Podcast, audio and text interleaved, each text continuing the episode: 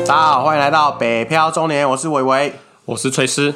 那个最近又有一个新的消息了，就是关于林佳龙部长在一月二十号的时候发表一个动土仪式。这个也是很值得来跟大家好好的说明一下，动什么土嘞？在那个 ARTC 车辆中心动土了 TN Cape 的实验室动土典礼，什么是 TN Cap？是个帽子吗？不是 Cape，不是 那个 Cape， Cape，对对，其实这个是新车安全评测的意思啊。N Cape 其实是指 New Car Assessment Program，大家在台湾一定很常看到，尤其是进口车，嗯，他会特别去标榜说，我有 Euro N Cape 四颗星、五颗星，的评价评级这样。对，这个就是呃 Euro N Cap。那我们这边去讲一下说哈，因为这个牵涉到安全性，我也希望跟大家说明一下，诶，要怎么去看这些东西，很基本的东西，你不用说真的看得很细，但是你只要知道一个大概。那可是像 Euro N Cap 跟你说的像美国的叫什么 IIHS 嘛？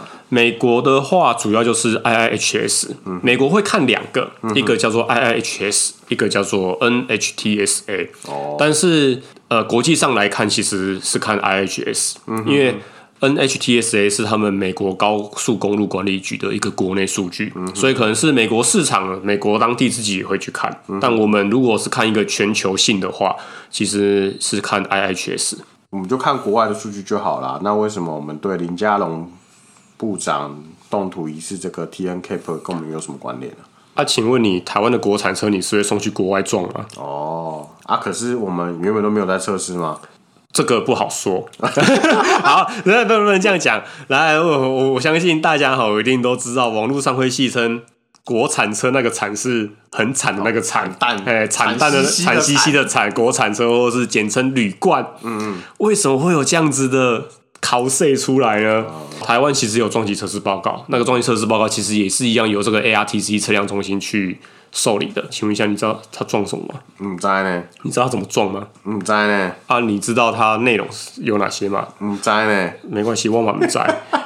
我就举个例子好了，其中可能一个国产车要上市，嗯，他就说好，我们要 CC 撞击测试过了，这台车可以上市卖了，嗯，然后他就怎么没就没就了。没了，怎么 撞，撞了哪些也没有公布，你完全不知道到底是 what happened。呃，你不知道他做了什么样的测试项目，然后他到底获得了怎样成绩，通过这个测试结果这样子。对，所以就是为什么会人家一直说什么国产车铝罐，大家都会说啊，国产车尽量不要买，因为你根本就不知道它怎么撞。嗯，不知道他他的这个测试标准严不严苛，到底有没有符合现实这样。台湾的这个新车安全评测就是 T N K 已经也炒了很多年了。原本是说二零二零年第四季开始上这路，样嗯但是果不其然的，在好没关系，我们就当它可能是因为疫情关系延后好了。啊，我们就先找个借口安慰我们自己。那他现在动土 啦，二零二一哎他终年一月二十二，它终于动土了，那预计明年。二零二二年的二月启用，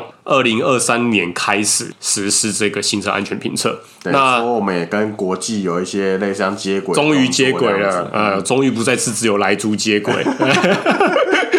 那这个 TNK 和上路之后呢，以后不管是国产车还是进口车，都必须要经过 NCAP 的这个测试。评测的顺序的原则是销售排行，所以你卖越多的，它就要优先去做一个呃测试，嗯并把这个数据公布给大家，更有公信力啊啦。保障消费者权益啊，让你让就是把成绩摊开，让你看说，哦，其实你买这种热热销车款，他们实际上表现是如何这样。我不是说现在台湾的国产车就不好，就是这样，因为你没有一个公信的单位东西，变成是说公说公有理，婆说婆有理。我举个例子来讲好了，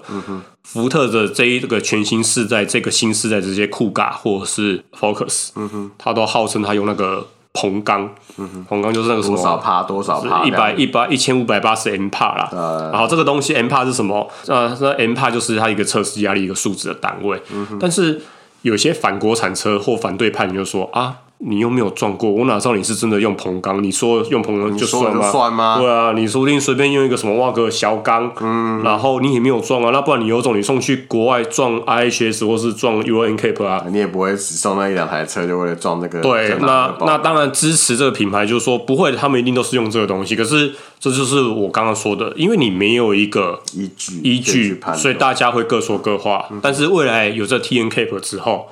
国产车这个产字终于可以慢慢的摆脱了。对，以后我们就可以摊在阳光下谈论一下国产车跟进口车差距到底有多少。说真的，我对于国产车我有很多的 不满。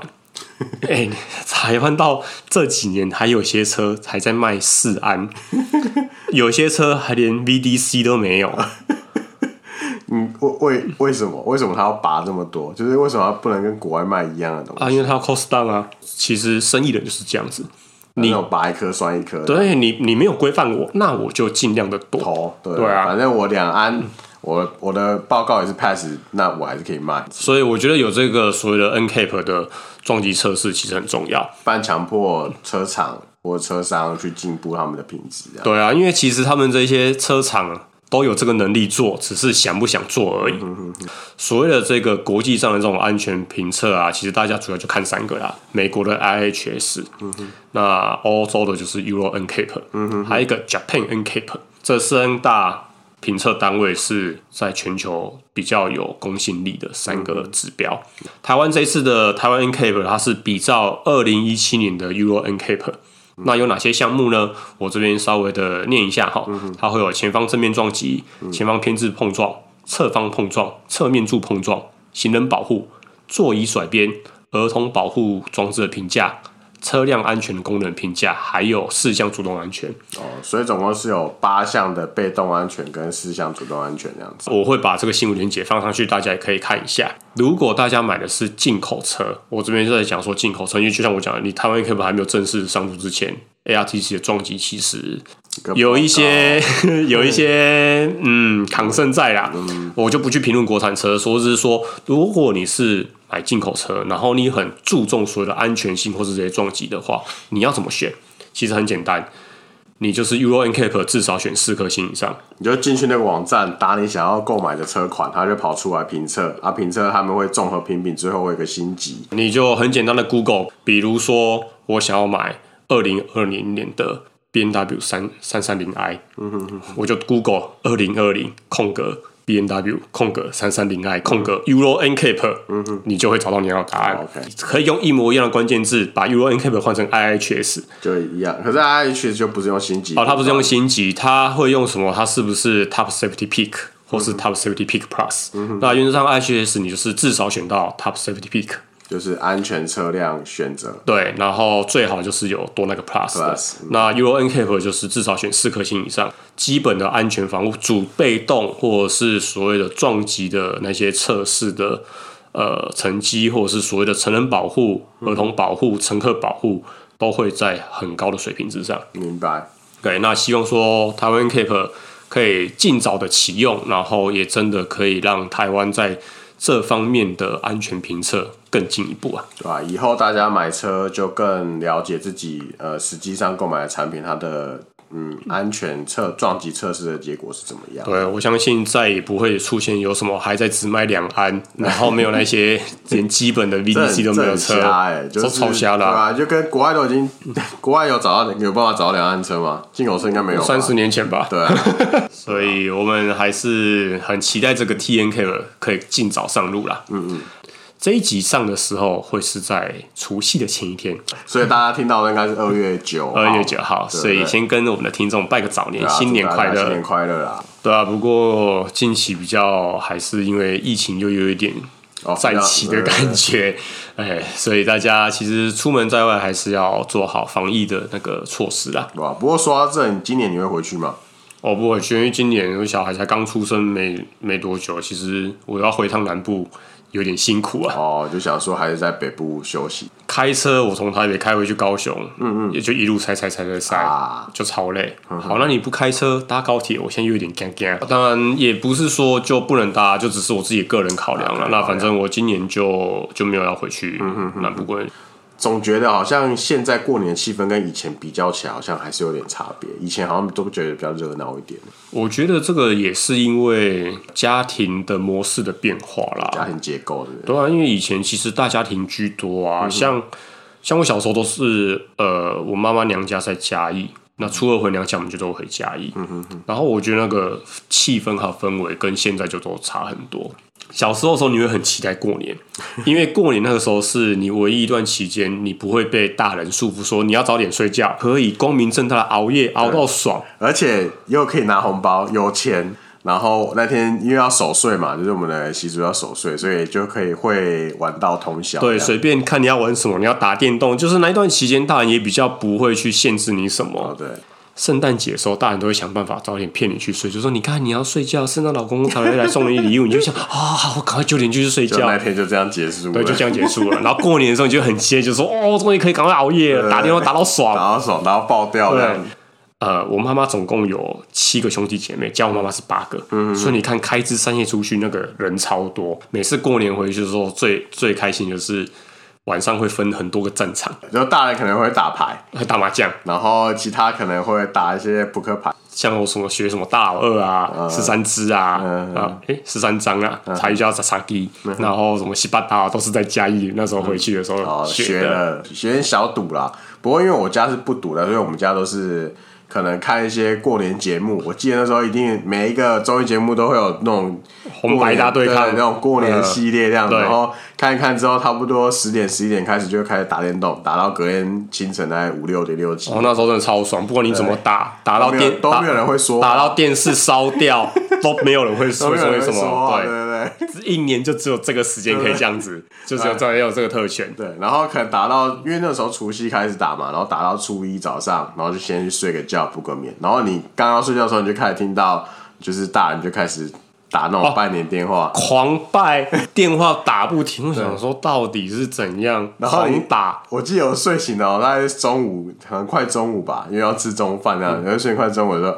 我听到我爸妈还在讲电话，你知道吗？真的超多。我想说是，这用现在的话就哦，他们从行天宫一路拜到外太空，我跟你讲，拜整天，那个拜年真的拜不完，我觉得超扯。现在可能大家也没时间去准备，就会比较多那种订那种网络年菜这样子。这其实也是就是家庭结构的变化，还有生活形态啊。因为像以前我回家里，其实就都是我外婆啊，还有几个那个舅妈他们会一起弄，我会弄超多那种传统的，像一定会有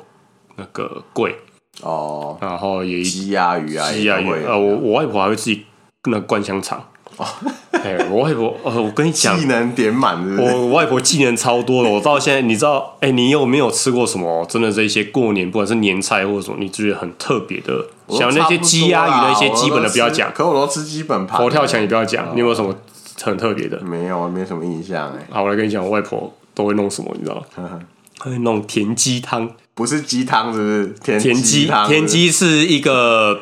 呃，算算什么美美名吗？美称青蛙汤啊，其实就是青蛙。哎、我外婆真会弄青蛙汤，啊，我到现在都还记得那个青蛙汤的味道，很好喝。哦，真的假的？然因为后肉质呢？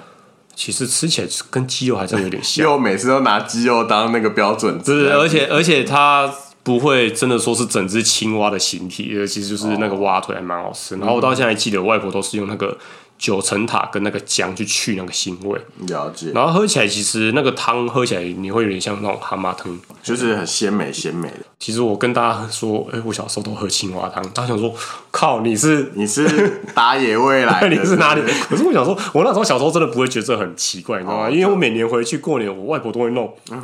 就觉得好像是正常的一道菜这样子。对，你讲到那个田鸡的话，我是有个经验，就是在国外念书的时候，然后跟大陆朋友一起准备，就是可能那时候我们也想说、啊准备一个晚餐，然后结果那时候才第一次喝到甲鱼汤，甲鱼不就是那个吗？对，就是类似像鳖的鳖的东东西对对对然后那时候超酷哎、的，我没有吃过、哎，就我那时候也没吃过，而且他一开始说问我说：“哎、维维啊，你要不要我们一起晚上准备一个吃的？”我说：“好啊，就一起去啊，看你要去全家他们买还是怎样。”他说：“哦，没有，我们自己做。”我说：“哦，好啊，那要做什么？”他说：“甲鱼汤。”我那时候没听过这个名字，就是才疏学浅，就是你知道不读书，然还后以为甲鱼是一种鱼对，。我说他吃个鱼汤不 错，跟田鸡一样的概念， 吃个鸡汤嘛。对他们然后就到市场去买的时候才知道甲鱼就是鳖，然后就拿回来之后，因为过程是有个要要去皮的动作，嗯，就是那只鳖要拿去那像穿烫，然后穿烫完之后他就说：“哎、伟伟啊，然后你就过来帮忙把它皮搓一搓吧。”然后我想说为什么要搓皮？他说：“哦，那个皮上面有膜啊，膜不能吃的。”就搓搓搓，就搓了当下就觉得，哎，有点触感有点怪怪的，有点不太舒服这样。然后搓了两下之后，就他鳖头开始突然动起来，然后我整个吓到，你知道，我就想说， 哎、这也太震撼了吧！就是那他有鳖头有转过来射你，啊，不是不是 吐吐吐你我了两个口水并吗？没有 了， 就射射在你脸上之类的吗？想想吃我的 肉，我先喷你满脸。吃起来什么感觉？哎、就也是跟鸡肉差不多这样。所以鸡肉是一个万用的替代词。我想说，那我以后我就吃鸡肉就好了。 为什么煮个汤要弄那么惊悚这样子？小时候过年其实都很热闹，因为大家庭人很多啊，通常就是这样子，隔天就会出游嘛。嗯哼哼。啊，出游我们这边来讲一下好了，也是跟车有关系。又拉回主走主走了，对，是不我是们就是总是在不经意的时候跟你来一个出切入一下 其不对出其不意的。对，大家常常会听到说你要出游要检查五油三猪人水嘛，嘴上五油山水，你知道五油是哪五油，三水是哪三水吗？五油是沙拉油，葵花 油、橄榄油，不 是不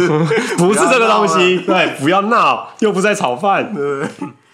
五油是指汽油，嗯，然后机油，机油就是引擎机油啦，嗯然后变速箱油，香油，还有一个刹车油，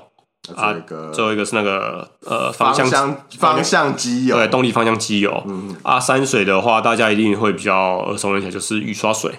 然后水箱水，还有一个电瓶水。嗯五油山水要怎么检查？我们不提，因为大家可能要上网查影片跟图片那个位置。我们用单纯用 p a c k a g e 讲，你真的会没不办法傻傻体会啊对，只是让大家知道说五油是哪五油，山水是哪山水。然后出远门前，如果你没有在正常定期保养的的车主的话，尽量出远门前的时候先去给，例如说保养厂或一般对车厂看一下这样子。哎，因为你过年期间哈，如果快快乐乐出游啊，不要 因为这样子，然后掉价在在路上上，其实心情也受影响，很尴尬啦然后再来就是你过年期间真的有什么问题，你也找不到人 修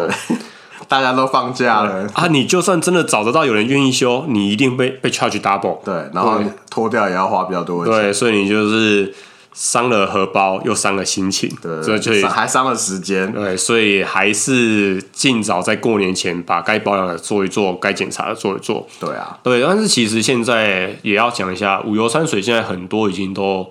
变成三油二水了，哦，是所以油有少哪两油？有就是少了那个变速箱油跟动力方向机油，现在已经不太会有看，啊也不是呃，其实不不是说这两个油不需要加，而是说现在因为呃制作的现在的零件都制作越来越精密了啦。那像以前变速箱油要用什么尺去量，嗯哼哼，他们现在其实都会有一些副水箱或副油箱，你一看就可以看得出那个刻度，没有这哦么、没有这么难检查了。 OK OK，那像水是少哪一个水？少电瓶水，因为现在的电瓶大部分也都是不需要加水，不加水电瓶。嗯那当然，如果你装的是要加水保养的电瓶，就还是要实时他们看对一下注意一下那个电瓶水。请师傅看。所以不管哎、不管是五油三水还是三油二水，出门前还是要看一下对，那除了这个油跟水之外，还有一个很重要的轮胎。哦，看看那个刻度啦，嗯哎呀，不要说在路上爆胎，还是那个那个也是很麻烦。因为毕竟轮胎是整台车子唯一着地的地方。嗯，那你开车轮子就是要着地，就是要动，所以轮胎也是蛮注意要要去评估它可不可以使用，它的寿命是不是已经到了这样。就讲到过年啊了、我还有一个嗯小时候印象很深刻的回忆。嗯，因为我呃住高雄嘛，对然后我就刚刚有讲说，因为我妈妈娘家在嘉义，所以初二回娘家都是回嘉义。我觉得现在真的相对很方便，有高铁以后很方便。嗯，以前没有高铁的时候，你要么开车回去，其实初二回娘家一定都是塞。嗯，好，你不想塞搭火车？哎、以前台铁超会误火车也是塞，不是对误点重点是嘛以前台铁超会误点的、我我只知道我看到那种人很超多，然后有些要站着站回去这样子。现在的台铁其实误点也是会有，可是现在的台铁，老实说，误点的状况已经改善非常非常多了。哦，我真的记得小时候那时候，那坐那个火车，那是一个超痛苦的一件事 情，尤其是过年期间，一定误点。 就算你是自强号，照误还是误点对，还是误点。我还记得有一次就是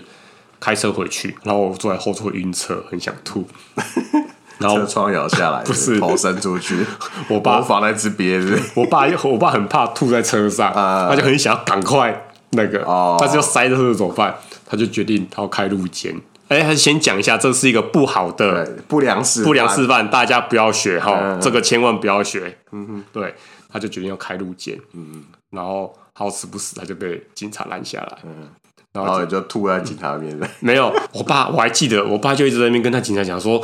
就希望他不要开单嘛，就是用那种温情攻势。求求情我儿子晕车，他真的很不舒服，你看他那样子，然后嗯呢，然后我那时候想说，爸，你可以赶快付钱付或怎样，你赶快走，我真的很不舒服，你不要再跟他讲了，你要付就赶快付我 钱。跟你说，你嗯你再不付的话，你到时候那个车内的清洁费你可能要对，啊多一笔哦。我说你就赶快罚单签一签，赶快走好吗？ 呃，我还记得这件事情。蛮印象深刻，对。好啦，这边就是讲一下说我们以前小时候过年，这这种到底像这种我们这种北漂上来的那这种南部人，到底过年都在干嘛？对啊小时候的过年跟现在又有什么差异？嗯，那也提了一下台湾 Cape 这个蛮重要的一个新闻，还有五油三水，五油三水检查出游前要检查车子的情况，这样子。节目尾声再讲一次，我们下周就是二月十六号那一天，我们会过年休息一休回息。下，我们出外取材，哎、这个有点有点有有点记得附附肩，是不是？对，有点既视感， 就是就是，哎，富坚大家会不会不知道？哦，我们现在要讲一下，富坚就是日本一个，